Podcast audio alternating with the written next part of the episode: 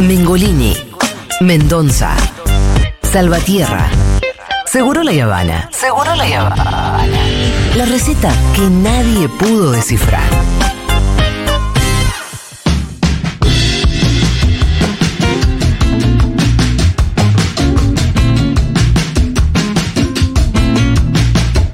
Bueno, ayer se conoció un nuevo acuerdo con el FMI o algo parecido a eso. Y para hablar de eso y de otras cuestiones está Alfredo Zayat. Hola, ¿cómo va? ¿Qué tal, señor? ¿Cómo le va? Bien, che, bien. eh, saliste hace un ratito con 7K, ¿no es cierto? Sí, Te lo digo porque te estoy viendo un corte en YouTube Sí. que pusieron una foto de Alfredo Zayat A adolescente, ver. ¿te viste? es verdad que él se conserva muy bien. Alfredo Zayat es un, es un señor sin edad. Sí, pero es una foto Uno que no, no sabe, no pero acá, acá foto, seguro que está ¿Qué edad bebote. tiene esa foto? Oh, no, esta es el es en la vieja redacción de página 12 de Solís y Garay. Eh, y fácil tiene 10, 12 años. Ah, no es tanto. Más o menos. Pensé que por ahí era más. Pensé que por ahí era más. Pero es Vas a- otra vas a cosa. decir como dijo mi viejo. Escucha, escucha. Ya, ya que sacaste el tema. Sí. Agarra. Viste que ahora se copó con YouTube. ¿No? Sí. Mis viejos tienen los 285. Ajá. Pero Se- se entraron al mundo de YouTube. YouTube, y entraron gracias Sí. a esta columna, Ajá. entonces eh, empiezan a- entonces me Claro. ven en las diferentes columnas, qué sé yo, y entonces obviamente fácil, ponen Sayat y entonces empiezan a buscar Sí. eh, Cosas pasadas. Cosas pasadas. Entonces encontraron una que estuve en, en la TV pública del programa de Paenza, qué sé yo, no sé, 12, 14 años. Y entonces me empieza a decir, uy, ¿cómo estabas? Uy, qué bueno. Hasta para terminar y me decís, che, estás hecho mierda. No, claro. Me dijo, pero pa, No. ¿cómo me decís eso? Ay, nos ¿Cómo está me mirando ahora. ¿Cómo se llama tu papá? Morris. Morris. ¿Cómo me decís que Está estoy hecho- perfecto, está impecable. De hecho, de verdad, Alfredo, yo, sos un hombre sin edad. Me dice, estás hecho mierda. Le digo, gracias, pa. Le Ah, digo. Me dice, entonces agarra y ento- no, no, porque él, igual que mi vieja, lo más importante cuando me ve en la tele me dice, se te ve el puño de la camisa.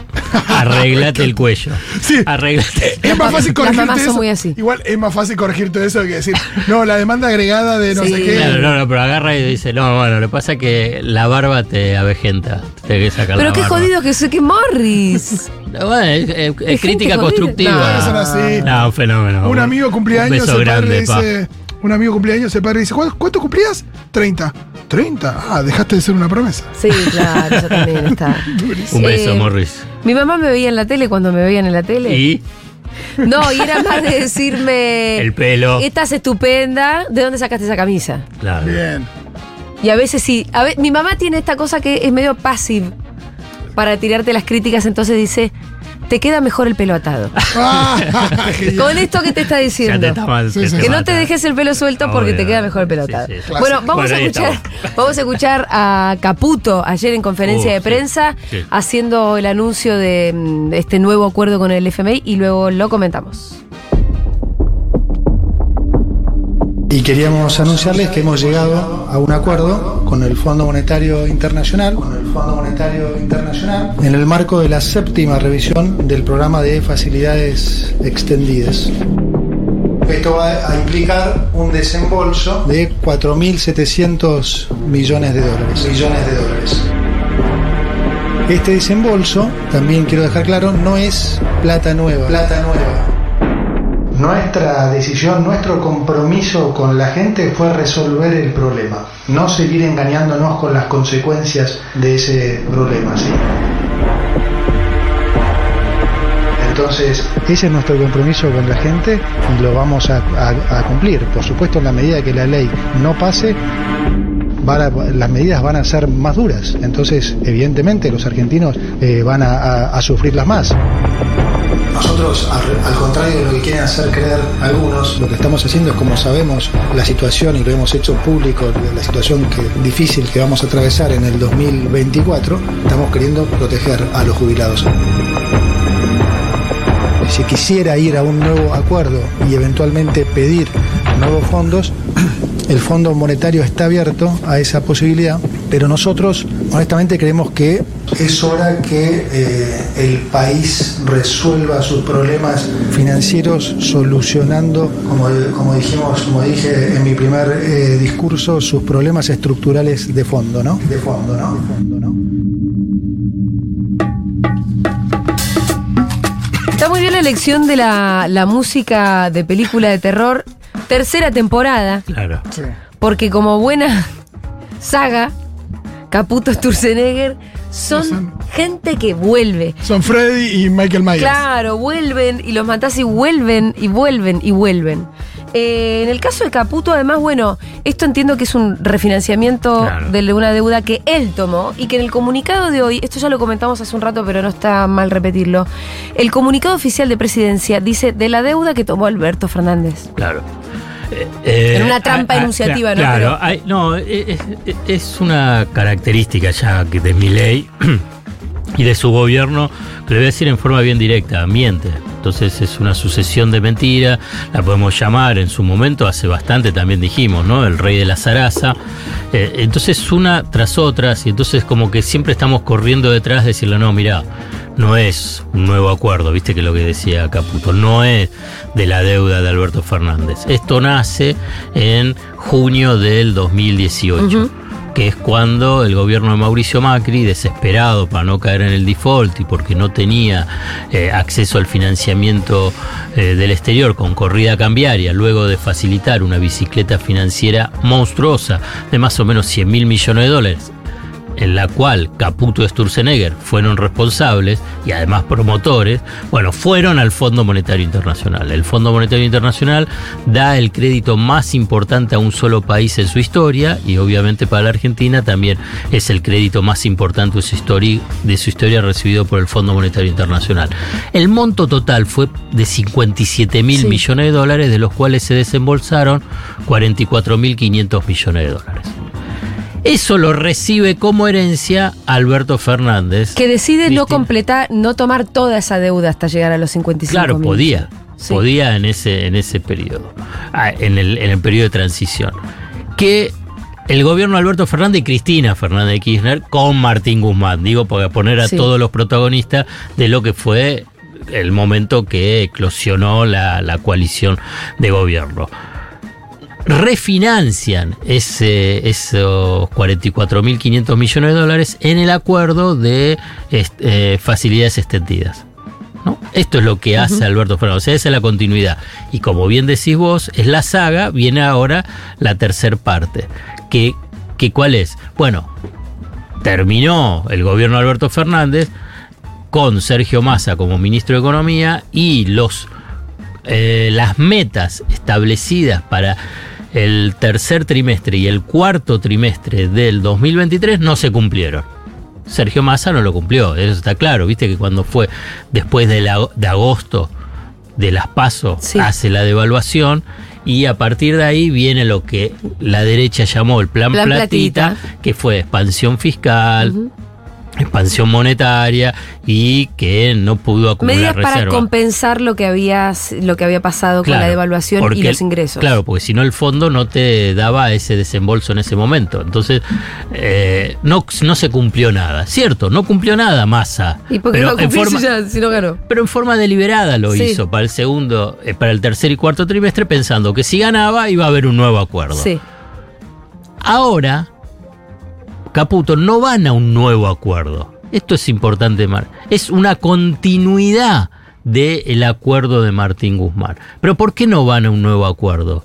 Porque hasta que no rija, digamos, si llega a eh, aprobarse la ley de eh, la ley ómnibus, hay un, un artículo donde saca lo que es, la llama la ley de sustentabilidad de la deuda, que, la, que fue definida y aprobada casi por unanimidad durante el gobierno de Alberto Fernández e impulsó Martín Guzmán. Que uno de los puntos es que los acuerdos del Fondo Monetario Internacional tienen que ser aprobados en el Congreso.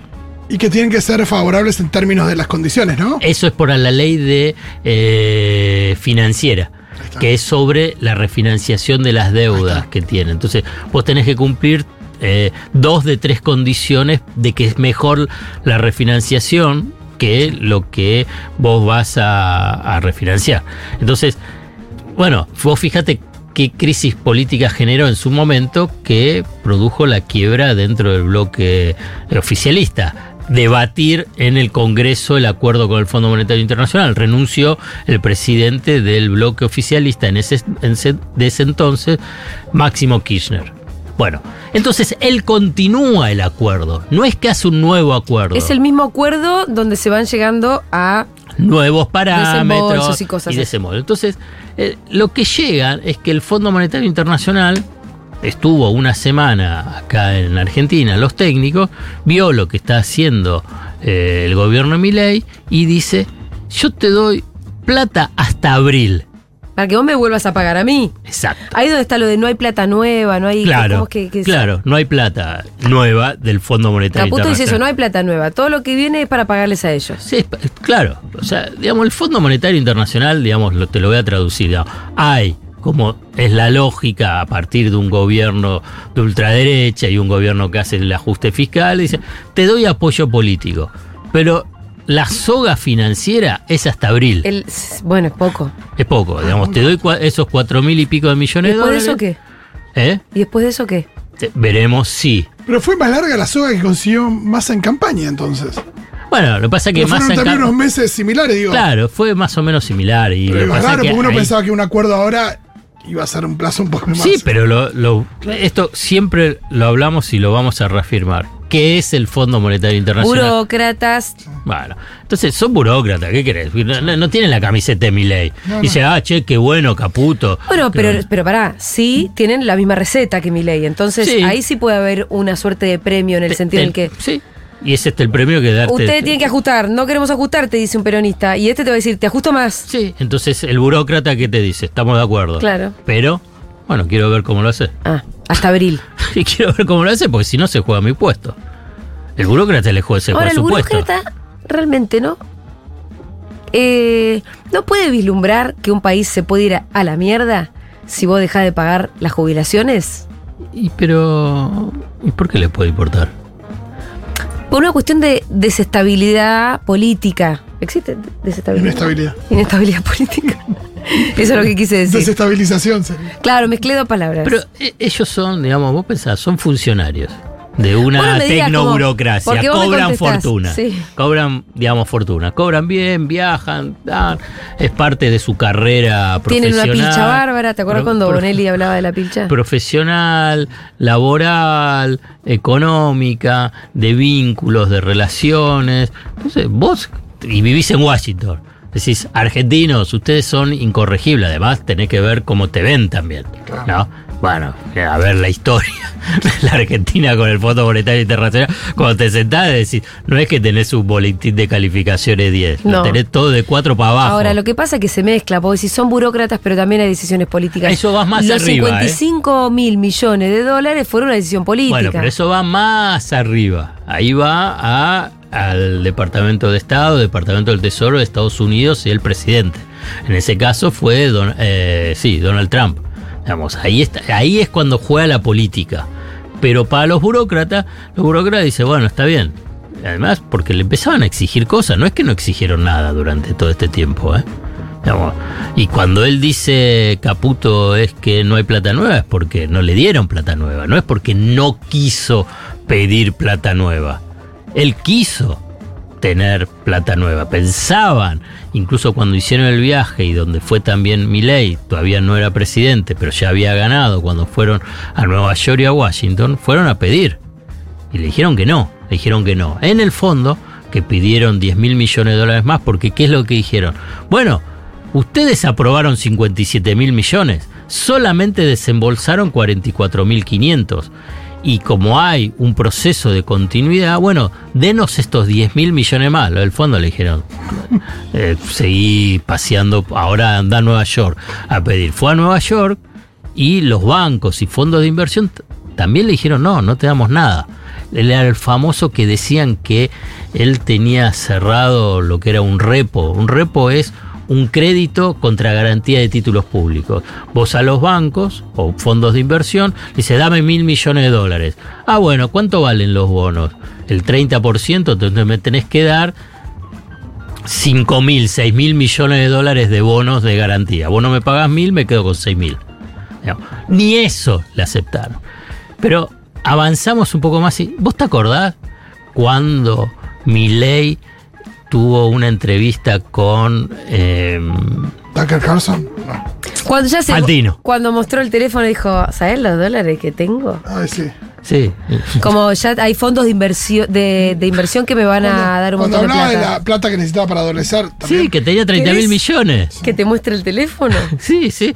Pará, pará, pará, pará. ¿En serio, Javier? Me decía, sí, sí, acá los tengo. Ya está, está No, me encanta que, que por WhatsApp se confirme. No tiene ni, ni, ni, ni- Bueno, ni o un sea, resto nada. para. o sea, nada. O sea que nada. Nada. Y volvemos a lo del fondo y el fondo le dice, bueno, está bien, te doy ahora. Ahora mostrame todo lo que vos estás diciendo. Sí, tu superajuste. Mostrame ver. tu superajuste. Sí, a ver si lo haces. ¿Qué sé yo? Pues él dice, mandó la ley al Congreso, por eso él amenaza. Él cuando amenaza por el tema de la ley. Caputo. en- Caputo, en Y realidad. Milei también hizo la ¿eh? misma amenaza. Claro, sí. Que pero- si ustedes no me votan esto, las consecuencias van a ser culpa de ustedes. Y ayer Caputo también decía, ¿no? Claro, pero ¿qué, qué- qué- qué- a ver, ¿qué consecuencia peor que todo esto? No, no, que, no. no, que no le aumente, que le- a los jubilados le digan no, no hay ningún tipo de aumento y sigan viviendo con la mínima con 105 mil pesos. No, esto, eso sí podría ser, pero bueno, la verdad es insostenible, tampoco lo va a poder llegar a hacer.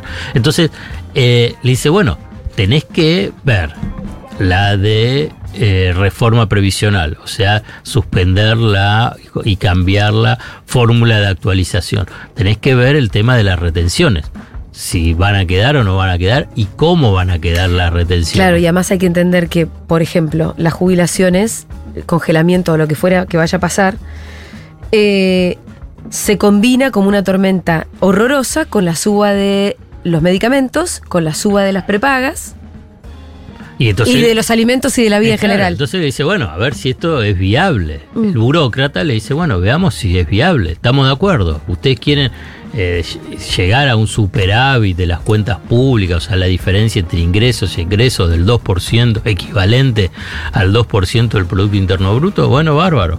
Pero veámoslo. Entonces lo vamos a ir viendo paso a paso. Lo vamos a- Entonces, cuando llegue abril, veremos si te aprobaron las leyes, no te aprobaron. Por eso es el, apriete de, de Caputo. Porque Para en realidad le- tiene sí. la soga al cuello Mm. en el sentido de que necesito esto, porque si no se me complica de Pero este además, frente. Porque por- no consiguió un dólar. Claro, pero. ¿por qué necesita que salga por ley? Para tener la firma y el aval para el desastre de, en todo caso, casi todo el sistema político. Claro. Y además poder ejercerlo, digamos, hoy el tema jubilatorio. Y hay una ley que tiene que ajustarla por la movilidad. Claro, la ley este- de- está vigente. Claro, está vigente en la ley porque no está en el decreto de necesidad de urgencia. Entonces Claro, para el que ajuste necesita de verdad esas... eh, Sí, y después tiene que avanzar por el tema del impuesto a las ganancias para los trabajadores en relación de dependencia. también quedó por ¿Lo va a hacer o no lo va a hacer? Entonces hay un montón de cuestiones fiscales que el fondo le dice, ah, bárbaro, ustedes dicen que puede llegar al superávit fiscal, dale, nosotros lo bancamos. Bueno, va- vamos a verlo. Vamos a verlo sobre, la, eh, sobre los números en realidad, sobre qué es lo que puede pasar. Por eso es, bueno, hasta acá te doy. La verdad que es bastante cortito lo del Fondo Monetario. Ahora bien, ¿es mejor tener el acuerdo a no tener el acuerdo? Para Milei, para Caputo, y sí, porque... No era tan difícil tenerlo si ellos ofrecen absolutamente todo lo que les piden y más. Sí, claro. ¿No? Como ahí no tenés, no hubo casi negociación. Entonces, No hubo ¿qué, negociación. ¿por qué, por Es qué como habría cuando Macri dijo que acordó con los fondos buitres. Claro, no hubo negociación. No hubo negociación. Te hago una pregunta. En Sí. estos días estuvo hablando eh, Guzmán Sí, y Guzmán tiene la teoría de que ya se está dolarizando sí. a través de los POPREAL, que son estos bonos para los importadores. Y después también tenés, por ejemplo, a Cunio, que también él dice que hay algo que hay, hay de esto, por algo yo lo cito, que la gente está sacando los dólares del colchón para vivir, con lo cual hay una suerte de este, dolarización de hecho porque la gente está quemando los dólares ahí que tenía de ahorros. Bueno. de- de- Hay una dolarización, no, porque por los dos lados uno se pregunta si ya No, empezó la bueno, dolarización. O no. Álvarez Agis también se lo plantea como Sí. Eh, si, si todo esto que se está haciendo apunta a la dolarización, no ahora, dentro de seis meses o dentro de un año, eh, fundamentalmente por una variable que es impactante y que el Fondo Monetario Internacional no dijo nada cuando siempre propone Sí. que tengas una tasa de interés positiva. ¿Qué significa esto? Por encima de la inflación. Claro. Y a- ahora es hiper negativa. Pocas Sí. veces encontrás una tasa de interés tan baja en relación a la evolución de la inflación. Entonces es obvio, entonces vos que agarrás y qué haces si tenés plazo fijo. La verdad, ir con un plazo fijo y Te vas a los dólares. y vas a dólar. Entonces vos de esa forma alentas una dolarización. Eh, a mí me, me, me- me genera ruido esta. Hoy, hoy salió mi ley en, en Radio La Red diciendo Sí. que eh, va por el camino de la dolarización, que va a cerrar tarde o temprano el Banco Central. Lo que pasa es que mi ley dice tantas cosas que yo ya no. Me, me Bueno, resulta al difícil Papa, le la dijo, al credibilidad. Papa le dijo enviado del maligno y ahora le mandó una carta diciéndole su santidad, por favor, venga, sería muy Por importante para la paz por eso, la, la, la, la credibilidad de la palabra de Milei para mí ahora está en menos 10. Digamos. Viste, Hoy dijo de nuevo, la Argentina va a ser potencia en 35 años. Ya pasó de 30. 15. Por eso, pasó de 30 a 45. Bajó a 15 y ahora está en 35. Entonces vos agarrás y mm, ¿Y dónde entonces Sí, y es, está muy raro, y es muy raro el ejemplo de Irlanda, que es un país con 5 millones de habitantes, ¿no? Porque es raro que no use un país Que se parezca. aparentemente modelo, pero que se parezca un poco más a la Argentina. qué sé yo, no sé, Terraño también en su momento hablaba de... ¿A Irlanda? De Irlanda, eh, Gerchunov hablaba de Australia. tiene ventajas comparativas similares. No, Australia puede ser. Australia algo sí. más, Sí, sí, Irlanda no. Igual también tiene mucho menos habitantes Australia. es- No, no, el problema ahí de, de- de la intelectualidad ilustrada, y estoy, esto es un elogio, es que eh, no, no hay que ver otros modelos, esto es lo que pasa, u otros países. Eh, la vez pasada leí un, un- un documento de Jorge Katz, que es un economista que vive en Chile, un argentino, uno de los grandes estudiosos del tema de la industrialización en Argentina, que, eh, que se publicó en la CEPAL, eh, que vos tenés que analizar cada país en particular, con su idiosincrasia, lo voy a hacer cortito, Su his- historia. su historia, su institucionalidad, sus eh, organizaciones sociales, políticas, sindicales. Entonces vos tenés que analizar sobre eso, ¿no? No pensar que va a poder ser Irlanda poder ser Australia. Eh, eso es una de las debilidades en el análisis eh, sobre los senderos de crecimiento y desarrollo en Argentina. Otro economista eh, estadounidense muy importante, Danny eh, Roderick, también avanzó sobre ese concepto, porque analizó diferentes países de desarrollo, eh, Vietnam, Corea, Japón, incluso los países europeos, donde dice, bueno, cada país tiene que encontrar su propio camino de desarrollo. No pensar que puede ser igual que Irlanda, porque como decís vos, ¿y ¿qué tenemos que ver con Irlanda? Bueno, vuelvo Sí. y, y- y digo que estábamos, ahora ya me fui, tengo que volver a la Era. Yo también me perdí. Ah, no, estábamos en la dolarización. Ah, la sí. Sí, dolarización, sí, sí. la Álvarez dolarización. Agi, sí. Tarda, pero llega Sí, sí, el agua del tanque. Que nos ve, le mandamos un beso a Agis. Entonces, eh, aparece la duda, pero ¿sabes por qué creo que aparece la duda? Lo voy a decir en una forma muy brutal y saludo a todos los libertarios que nos, Que nos ven. que nos ven y nos y mandan los mensajes tan amorosos. Eh, es que son un desastre. Entonces, frente al desastre, es La gestión económica. Sí, y sorprende tanto, entonces todos tratamos de buscarle algún tipo de racionalidad para decir, bueno, entonces algo tienen que tener, qué sé yo, algo tienen que estar pensando. Alguna as bajo la manga, un plan B. Claro, la táctica, alguna táctica, estrategia, digamos, porque es tan desastroso la gestión política y económica que vos agarrás y decís, no puede ser. Vos agarrás y decís, decís, bueno, tuvimos malos gobiernos. El gobierno de Alberto Fernández fue malo. Digo, doy un saludo para que sepan que también veo qué es lo que pasó en el pasado. Digamos, el gobierno no de importa que lo hayas Macri. dicho durante cuatro años. Bueno. te decís, ah, pero de Alberto no dijiste nada. Sí, la verdad que sí. Sí, por eso, pero bueno, nos divertimos también un Sí, poco. sí. Hay que ponerle un poquito de humor a este, a este periodo. A este presente oscuro. libertario. Entonces, De la posverdad. entonces, Es, es tan desastroso todo. Y vos sabés que yo me estoy nutriendo ahora Sí. y estoy leyendo más a todos los liberales. Para ver Y qué. claro, pero todos dicen que es un desastre. Ah, pero vos estás leyendo los análisis del presente. Los análisis del presente, claro. Sí. porque, eh, ¿Cómo para- quiénes? ¿Eh? ¿Cómo quiénes? Eh, los de Fiel, los de lo- los consultores de la City. ¿Le dan Entonces- un tiempo a esto? Todos piensan que puede dar un tiempo. Digamos, nadie, na- por ejemplo, todos cuando hablan, ¿Qué es lo que pasa en el sistema, en, el- en- ¿Alguien en piensa la energía, en el petróleo? buen- buen es que no saben, no saben. Piensan que tienen que hacer. Mira, tienen que haber. Todos ahora están viendo marzo-abril. Dice que. ¿Marzo, abril qué? que marzo-abril dice, bueno, todos dicen, bueno, va a tener que volver a devaluar. Porque el complejo agroexportador no... ¿Por qué te va a liquidar dólares en marzo-abril cuando co- empiece la cosecha de la soja, soja y, y maíz? Cuando tuviste, está bien, una mega devaluación hi- histórica, Sí, nunca antes la tuviste en un día 118%, en todo los el periodo democrático no tuviste ninguno, ni, ni de Isabel, desde Isabel. En, el, en un día, después acumulado sí, pero en un día 118% no lo tuviste nunca. Eh, pero tenés la inflación de diciembre que ahora dentro de un ratito va A salir cuatro, en una hora y cinco entre minutos. 25 o 26%. Se me hace dice. poco eso a mí. No, eso- No, pero No, si vos metés toda la economía ahí, porque uno piensa los alimentos claramente estuvieron arriba del Ah, va a 30. estar pero- arriba, arriba Pero, del pero, 30. pero yo me senté Pero a hacer para los números de mis diciembre, cuentas. diciembre, diciembre. Lo que pasa es que te agarra. No, digamos, cuando te miden son siempre promedios semanales, ¿no? Es cierto que por ahí yo estoy pensando más en enero, que puede ser Claro, mucho te peor. agarra y, y la última semana, digamos, es como vos siempre agarrás los promedios semanales y los comparás con el- los promedios. Yo te digo de- esto, yo hice mis cuentas Sí. de cuáles son Y- mis gastos fijos. Entonces los gastos fijos que tengo es Sí. eh, el seguro del auto, la cochera. Número el- final, ¿te dio? ¿Qué Me dio mucho- me dio por Un encima. 40, un 50%. No, más. no, no, Bueno, no llegué a sacar el porcentaje. al Estaba viendo si me alcanzaba, porque como me acabo de quedar sin No, y, eso que, y, eso que, y eso que la prepaga es enero.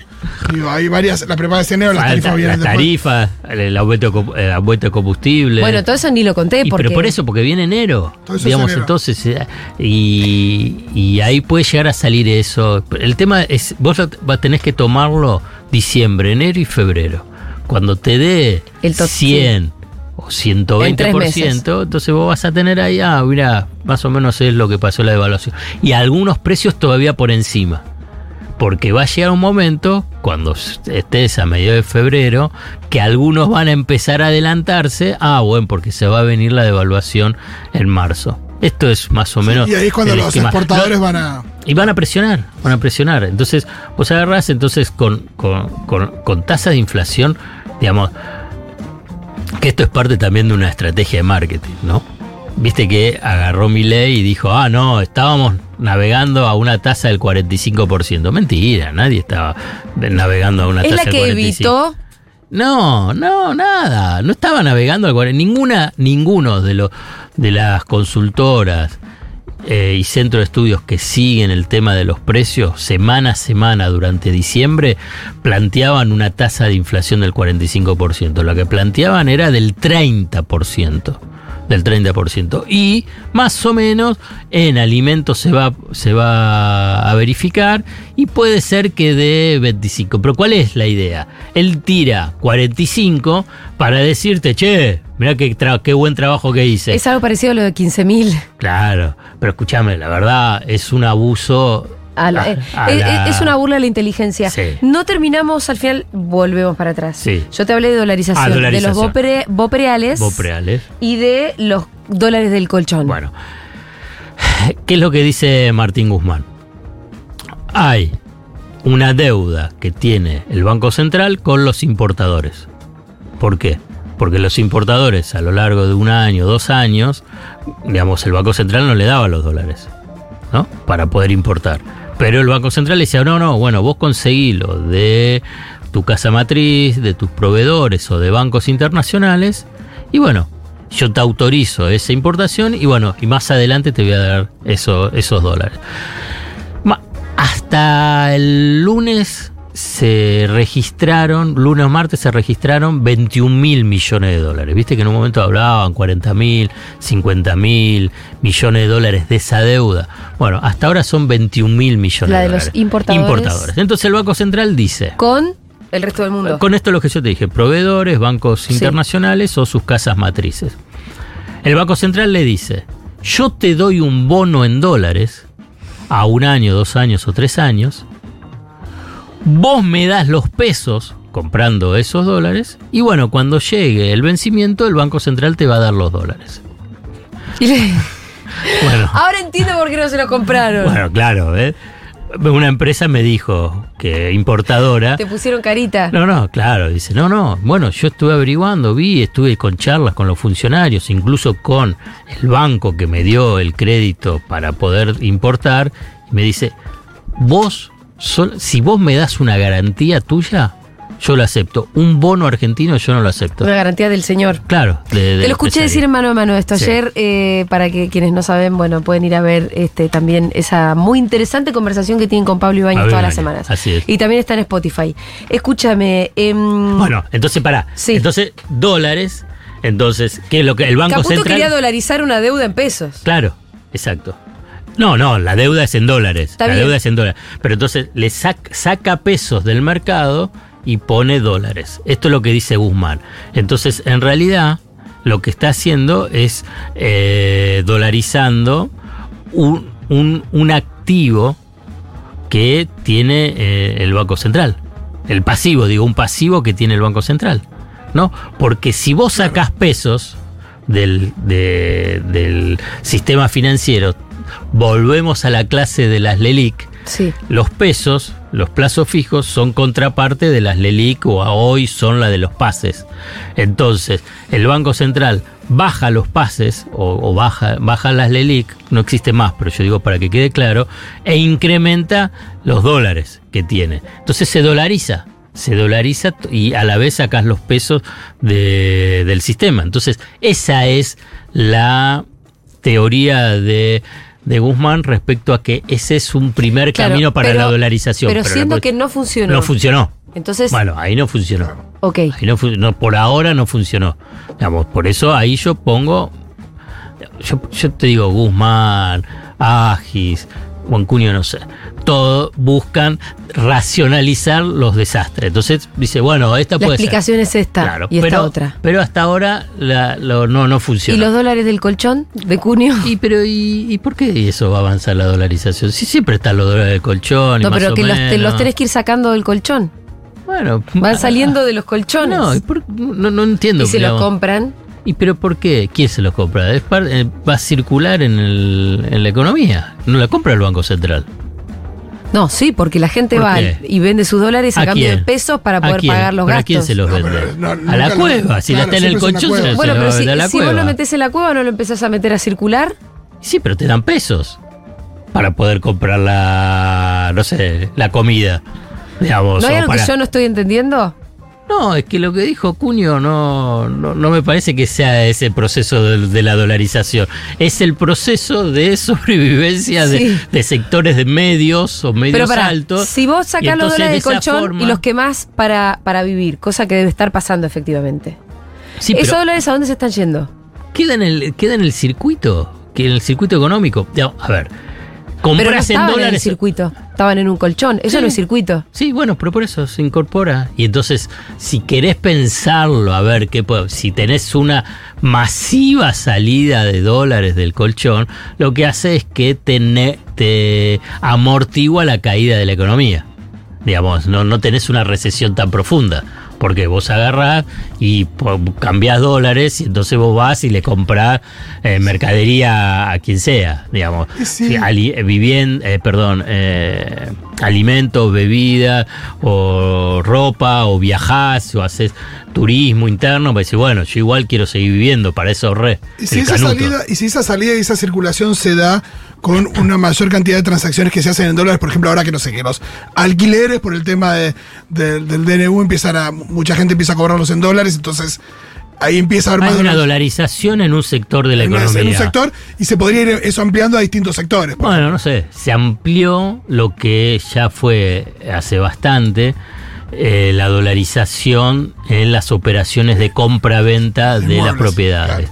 Y que ahora, y fundamentalmente ya en, en los últimos meses del gobierno de Alberto, a partir de la- los alquileres temporarios, empezó el tema de, bueno, hagamos el contrato en dólares. Y ahora, teóricamente, a partir del DNU, está habilitado. Sí. Entonces ahí es como incorpora una de las de los subsectores de eh, inmobiliario que no estaba dolarizado se dolariza, que es la de los alquileres, pero eso no es la dolarización de la economía. Pero si yo pusiera, por ejemplo. Pero profundizar el camino igual. se- Es un, el- un- yo creo que profundiza el esquema bimonetario. Claro. Mm. Si, en No, mercado, no. Si en Mercado Libre yo quiero vender un- una guitarra y eh, Galperín me habilita que yo ponga que sea en dólares. Digo, se empieza. Ahí, Bueno, puede ser. Ahí puede po- ahí ser. podría ampliarse el Ahí, ahí podría ampliarse. Ahí podría ampliarse. Porque por ahora todavía no lo hace. Lo podría pero hacer. Por ¿eh? eso hoy no, no hay nada que se lo impida. Hoy creo que no. A partir del DNU, Claro. eh, me parece que lo puede hacer. Pero bueno, ahí es que vos tenés la dolarización de transacciones. Otra Claro. cosa es que Ajá. empiece a desaparecer la moneda nacional. Que puede ser un sendero, que es el sendero, me parece que eligió El Salvador. Ajá. Que no es que agarró libre competencia, claro. de moneda. en un día para el otro dijo eh, ahora todo, cambiamos todos los pesos vengan todos al banco a los bancos y cambian los pesos por los dólares y los retira que fue una sustitución Paulatina. paulatina. En Venezuela darse. pasó algo parecido. Pero pero no no no se formalizó la dolarización No, pero- ahí es como que se profundiza una- un esquema bimonetario pero que obviamente la moneda la más fuerte que es la del dólar va a ir desplazando a la, a la otra moneda ¿no? esta es una de las posibilidades no mira no tengo eh, sentencias Quiero saber a qué hora termina. que no El gobierno de Milei, no este programa. No, no, no, no, no tengo sentencia vinculada con la dolarización porque es un gran interrogante que se tiene. Yo creo que tiene que ver porque la verdad es, es una es, es un desorden ah, eh, muy muy profundo en un mes solamente. Y además, eh, cuando cada vez que sale a hablar Milei dice una cosa y después, eh, digamos, es confuso, como era antes también, ¿eh? La Todavía verdad, no terminó sé. y además al desorden este que vos ves, desorden de plan, desorden de gestión, todavía no llegó el desorden que va a generar eh, el malestar social. Sí, y, y porque ahora viene lo- los aumentos de tarifa que están, digamos, no lo que pidieron, no lo que pidieron las empresas, eh. lo que está pensando la Secretaría de Energía, aumento de tarifas de luz y gas. Mamita querida, cuando empiecen a llegar las facturas en marzo, abril, mayo, ¿no? ¿Y el transporte? El transporte tuvo un pequeñito ajuste y ahora, y ahora todos los meses van a ir ajustando. Están indexando la economía mes a mes. ¿Te Y la indexación nunca es una buena noticia para No, bajar la no, inflación no. además, ¿no? ¿Te acuerdas cuando estaba prohibido indexar? Sí, eh, la convertibilidad fue. La convertibilidad prohibió la indexación, pero además la indexación lo que lleva es Traigan acelerar, estadistas, ¿no? acelerar, Traigan esos estadistas. acelerar el proceso de inercia inflacionaria. ¿Te acuerdas Claro. que cuando hablamos de la Sí. inflación había diferentes componentes y otro y un componente es la inercia inflacionaria. Entonces la inercia inflacionaria se acelera y sobre escalones más altos. Cuando hablábamos de Guzmán a Massa y de Massa, cuando continuaba, bueno, tenías una inercia inflacionaria y tasas mensuales del 4 y decías, wow, es terrible. Y después te saltó a un escalón del 8, uh, terrible. Y después te saltó a un escalón del 10, 12%. En noviembre fue el 12,8%. Y ahora te salta a una inflación del 25%, se duplicó se duplicó. Es, es, es una catástrofe pensando en términos de, de tasa de inflación. Y que ni que hablar con el tema de los ingresos, con el tema del salario. El salario, escucha este dato, salario de los trabajadores formales Sí. del sector privado. No te hablo ni del público, ni te hablo de los informales, ni te hablo de lo que pueden ser monotributistas, cuentapropistas, ¿no? Digamos, lo que uno puede decir más o menos lo que sería dentro de un mercado laboral muy, muy eh, frágil, los que pueden estar más contenidos. En el mes de diciembre, Sí. la caída promedio, promedio es del 15%. Es lo que Macri logró en dos años. Exacto. Eh, Bueno, en los cuatro años. En los, eh, cuatro años, ¿no? Sí. En los cuatro, En cuatro años. En los cuatro años. Y de fue Macri. brutal. Claro. El, el, en el gobierno de Alberto Fernández, este segmento. eh, quedó- cayendo, pero un no, poco. No, no, casi. No, no, no cayó. Quedó el en cero. problema de Alberto es que no pudo revertir eso, ¿no? Claro. Entonces, calculá Entonces, estamos hablando desde el 2015 a hoy, digamos, tenías primero una caída casi de un 20, más un 15. Es una brutalidad, digamos, para los mejores que están en el mercado laboral. Para los mejores. Los que están en mejores condiciones. Mejores Imagínate el condiciones, resto. digamos, un 35% en términos reales. Es, es, es uno de los asaltos al ingreso, a los salarios, a los, como se llaman los ingresos de los sectores populares más brutales de la historia argentina. Supera al de la dictadura. Digamos, es, es una cosa eh, dramática. Por eso todos, viste, cuando ¿Solo en agarran- diciembre, Alfredo? Sí. Y cuando sumemos diciembre, enero, febrero. Bueno, claro, ahí está si va a haber negociaciones paritarias o no. Los empresarios están, De nuevo volvemos a con la todo formalidad. respeto, con todo respeto para los empresarios, y todo, se están haciendo los revoludos. ¡Lo dijo él! pero, no, pero con todo respeto, pero, pero ¿sabes qué es lo que te falta No, a vos? Es ¿qué? decir, con todo respeto. Con todo respeto. Con todo respeto. No, igual el otro día Fede hizo una muy buena columna que de hecho nos, nos escribió Álvarez Agis para eh, mandarnos un texto de Kaleki. Eh, la diferencia entre empresa y megacorporación. Nosotros no somos antiempresa. Nah, Somos una empresa. Sí, no, pero no. Pero, pero eso es, mirá, es, es lo mismo. Pero la verdad que las grandes corporaciones que tienen sede no sé dónde, que no pagan impuestos, que evaden, que, eh, que son los que están rapiñando en ese DNU para aumentar su rentabilidad a costa de una enorme transferencia de ingresos de la... A eso apuntamos nosotros, ¿no? Che, tiene que haber regulaciones, tiene que haber regulaciones, muchachos. Porque si no ya sabemos que ustedes son muy angurrientos y se van a poner el país de sombrero además. Pero, no, no- entiendo cómo no hay apertura de negociaciones paritarias. En todos, en todos los ámbitos. Para ver qué pasa con lo- los salarios. Es cierto, te sentás y los empresarios que te van a decir. Y, pero no sabe cómo cayó la demanda. Pero sí, está bien, cayó la demanda y la venta es por el gobierno que vos apoyás. Bueno, no está que bien, pero eso en la paritaria no se lo puede decir. Ah, ah, cierto. Y no. no, pero, lo sí, digo yo. Sí, claro. Le digo, bueno, pero no sé. Pero escúchame, los, a- a los Bueno, pero trabajadores están cobrando. dice, Ni bueno. que te digo, porque, digamos, los sé qué es lo que pasa con. Dale. No, que ahí te dice, anda, no, anda máquina. ¿Quién, ¿Qué juicio te voy a pagar? Bueno, ahora justamente la Sí. parte laboral. eh, no, anda a eh, conseguir laburo, anda ahora. anda a conseguir laburo y encima mm, no- ya no va a haber más juicios laborales porque yo estoy en contra de también de eh, las leyes laborales en general. Bueno, Si bien ahora esa parte del DNU está suspendida gracias a, a la justicia, se supone que todo el plan viene de, de la mano de eso también, de que no existan protec- pro- protección alguna para los ¿pero ¿por qué no trabajadores. le preguntan a Milei por el tema del salario? Viste que nunca habla del salario. ¿Por qué no le preguntan? Porque él no se somete a entrevistas donde le pregunten, pero che. Algo, pero, pero, pero algo vinculado al salario, porque te digo, los periodistas que le preguntan. ¿Lo escuchaste a Caputo cuando contestó sobre las jubilaciones? Eh, ayer. Sí, ayer, ayer. A ver, que lo teníamos. Ah, no, pensé creo que no lo ah, tenemos, pero yo me lo acuerdo. Y alguien en la conferencia de prensa le pregunta, bueno, pero ¿y las jubilaciones? y. No fueron de- no, no supo que porque fueron de esas preguntas que contienen tres en una. y, Y entonces contestó las dos bueno, primeras y la tercera se hizo un poco el boludo, no me acuerdo si le repreguntaron algo, pero quedó obviamente sin poder contestar. Bueno, yo, yo voy a decir lo siguiente con el tema de las jubilaciones, porque también lo estoy estudiando, estoy para, para escribir algo eh, para el domingo.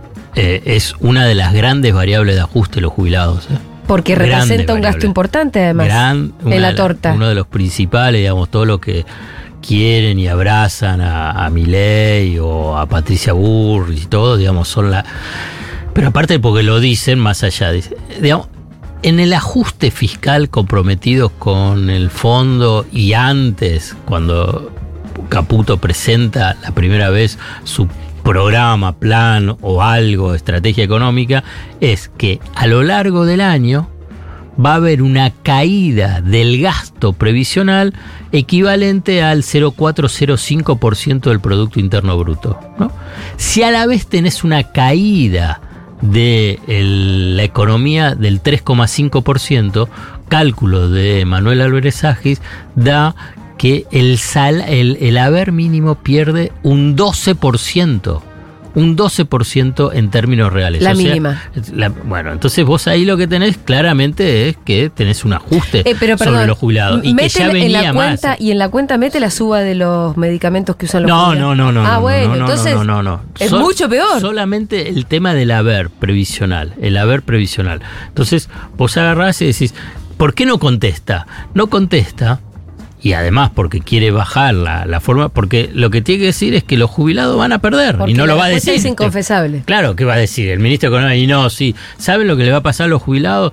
Y bueno, durante este año va a caer su poder de compra y más o menos entre el 10 al 15%. Y no lo va a decir eso. Sí, sí, sí.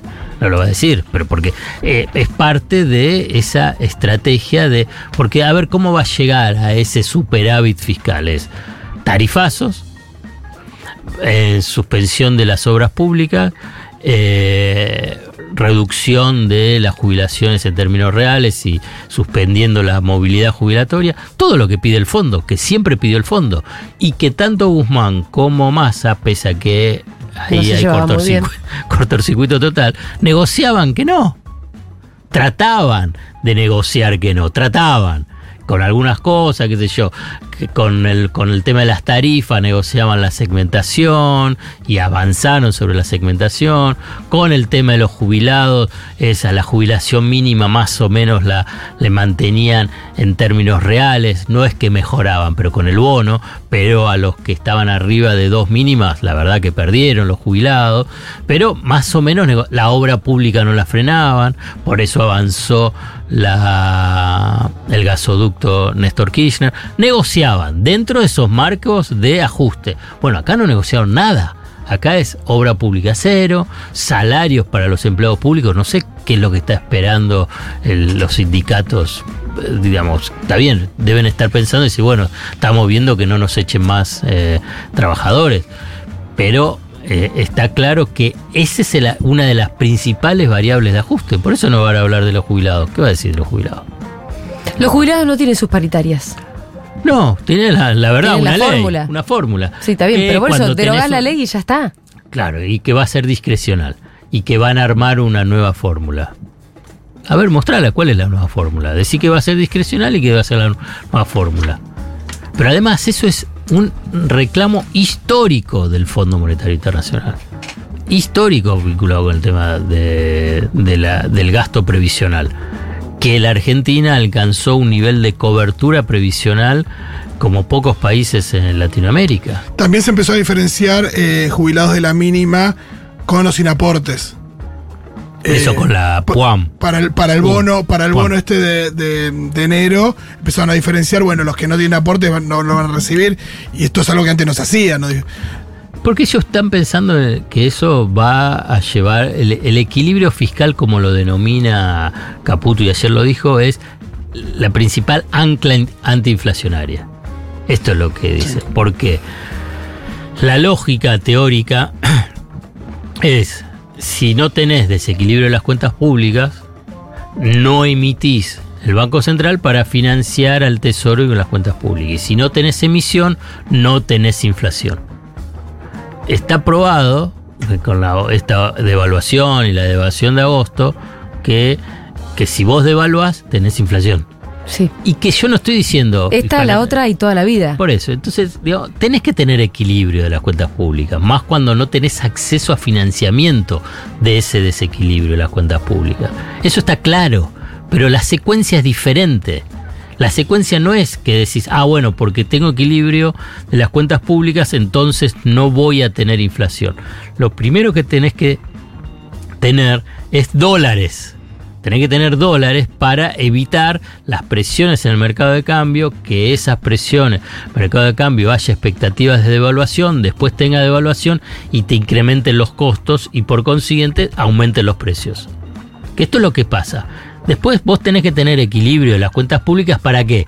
Para que vos de esa forma puedas enfrentar mejor las presiones cambiarias. Ujú.